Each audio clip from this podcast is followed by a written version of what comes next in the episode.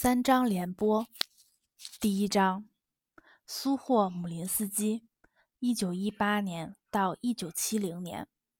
苏联杰出的教育家和儿童文学作家，苏联教育科学院通讯院士。在他三十年平凡而伟大的教育生涯中，真真切切奉献了自己的全部心血。孜孜不倦地写出飞升海内外的教育专著四十多部，苏霍姆林斯基已成为在我国教育领域内享有极高声望的外国知名教育家之一。第二章：中国教育家对本书的评价。担任中国民主促进会中央委员会副主席、中国教育学会原副院长朱永新说。纵观中外教育史，几乎很难到第二位像苏霍姆林斯基一样，既拥有深厚的学术素养，又拥有丰富的教育实践，还以常人难以想象的勤奋与坚持，记录下自己的思考与探索的教育家。担任中国教育咨询委员会委员、中国教育学会名誉会长顾明远说。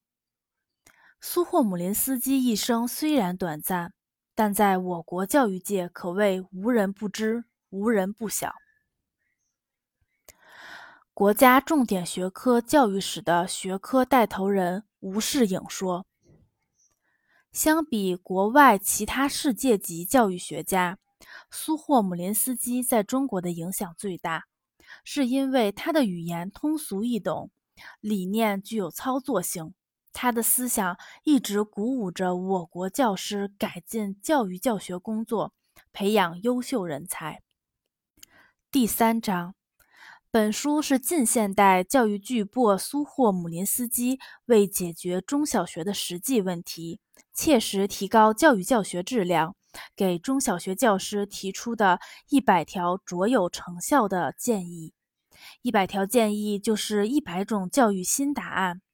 全书内容充实，书中每谈一个问题，既有生动的实际事例，又有精辟的理论分析，不仅为师生互动提供了原则和技巧，也使教师获得了很多提高综合素质的途径及方法。